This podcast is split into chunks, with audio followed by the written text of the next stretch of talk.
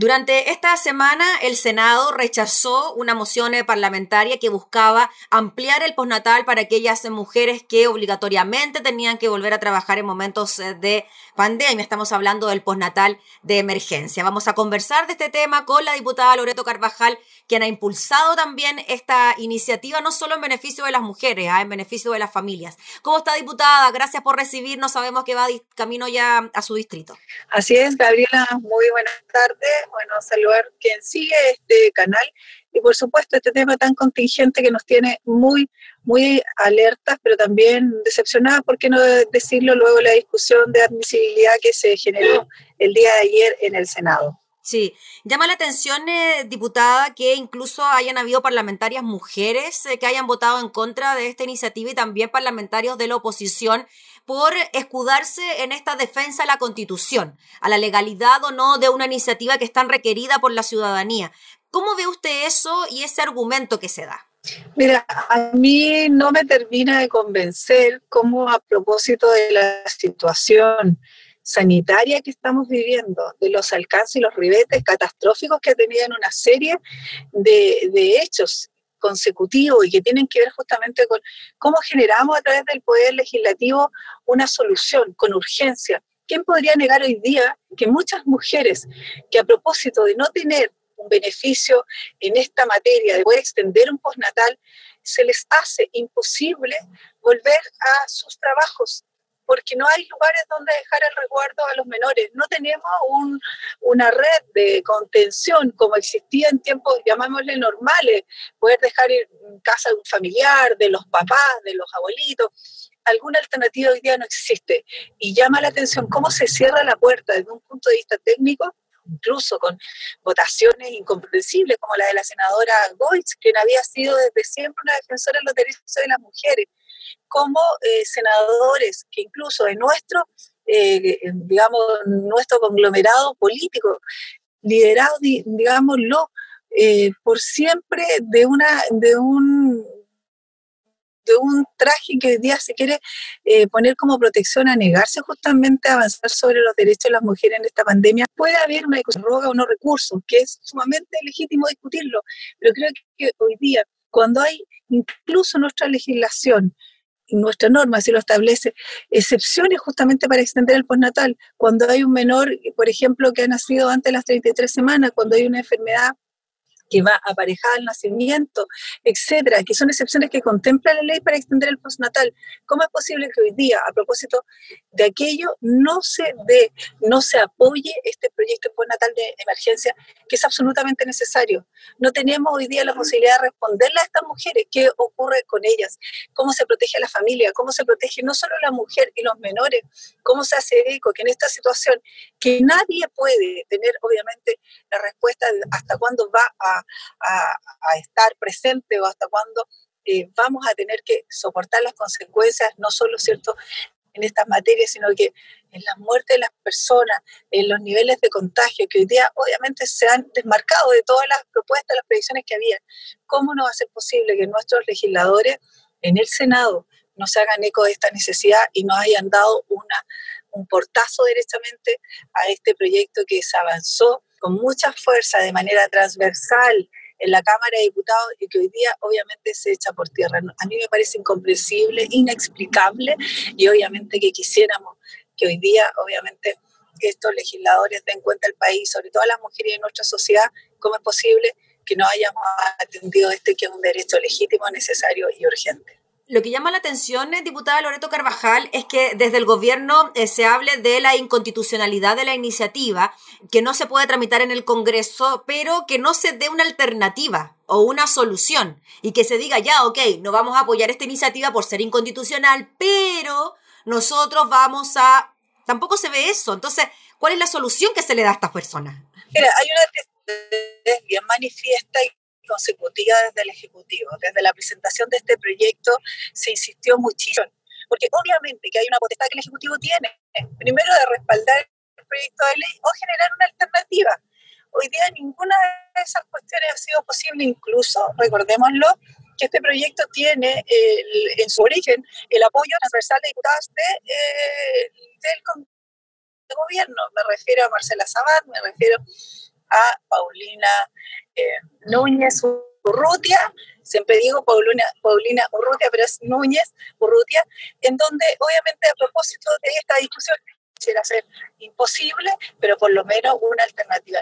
No nos parece legítimo que se quiera equiparar esto, ¿cierto?, a una suerte de licencia o a o acomodarlo a lo que es la ley de protección al empleo. O sea, no es posible hoy día entender que esa solución o que esta condición de la mujer a propósito del poder natal sea equipararla a tener su trabajo suspendido o hacerse cargo a través del, ¿cierto? del, eh, seguro de, su, de cesantía, el pago. Yo esperaría que el gobierno, de verdad, tuviese la, la humildad y la conciencia de que hoy día miles de mujeres, más de 20.000 mujeres, están esperando una solución y no verlas obligadas a volver a sus trabajos en las condiciones que hoy día significa poner en riesgo la familia, poner en riesgo los menores y por supuesto ellas mismas al obligarlas a tener que volver a su trabajo en la medida que obviamente eh, se puede. Muchas van a tener que eh, verse en la condición de, de, verse despedidas, probablemente, decir, con la vulnerabilidad de las mujeres que hoy día tenemos. Ingresamos en menor número al, al mercado laboral, que no tenemos muchas veces la opción de tener una alternativa en donde poder dejar a los menores, pero además de eso, en, digámoslo claramente, la desigualdad en materia laboral que existe. Hoy día no todas las mujeres obviamente están en esa condición y menos van a estar luego de esto, es decir, volver a darle un portazo a los derechos de las mujeres, a la garantía y por supuesto a la posibilidad de tener desarrollo tranquilo, equitativo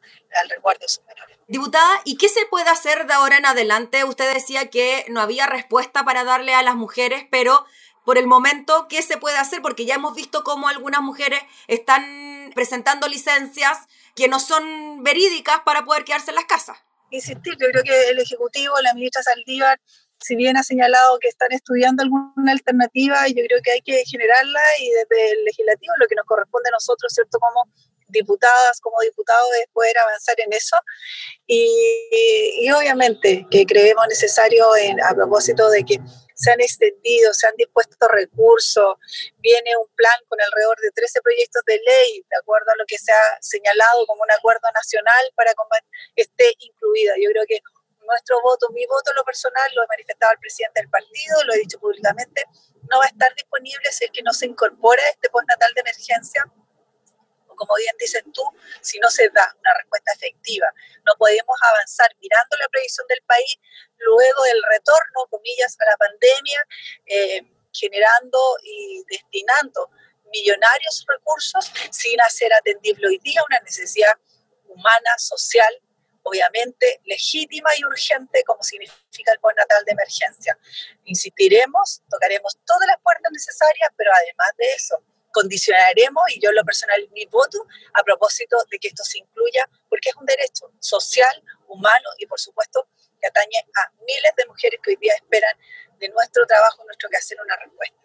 O sea, usted dice que va a condicionar su voto a los otros proyectos de ley que están incluidos dentro de este acuerdo nacional. Absolutamente. Recordemos que dentro de lo que hemos sabido de este acuerdo, ¿cierto? Hay un punto en que dice que eh, se generará una respuesta a través, ¿cierto?, de la ley de protección al empleo. Sí. Y creo que eso es absolutamente incorrecto. Es eh, obviamente confundir dos temáticas distintas y no hacerse cargo. Si estamos disponibles, si el gobierno está orientando 12 mil millones ¿cierto? De, de dólares para invertir en soluciones, en cómo luego de esta pandemia, que no sabemos cuándo va a terminar, se reactiva el país, no podemos pensarlo sin la inclusión de las necesidades y los derechos de las mujeres, de las familias y de los niños. Creo que nosotros tenemos un mandato ético para defender aquello y destinar lo que corresponde, aunque esto implique recursos, aunque se diga que no es competencia del Ejecutivo si se quiere mirar desde esa mirada económica, el derecho a la vida, el derecho a la seguridad social, a los derechos necesarios y que hoy día requieren, obviamente, nuestras mujeres y sus niños no tiene precio.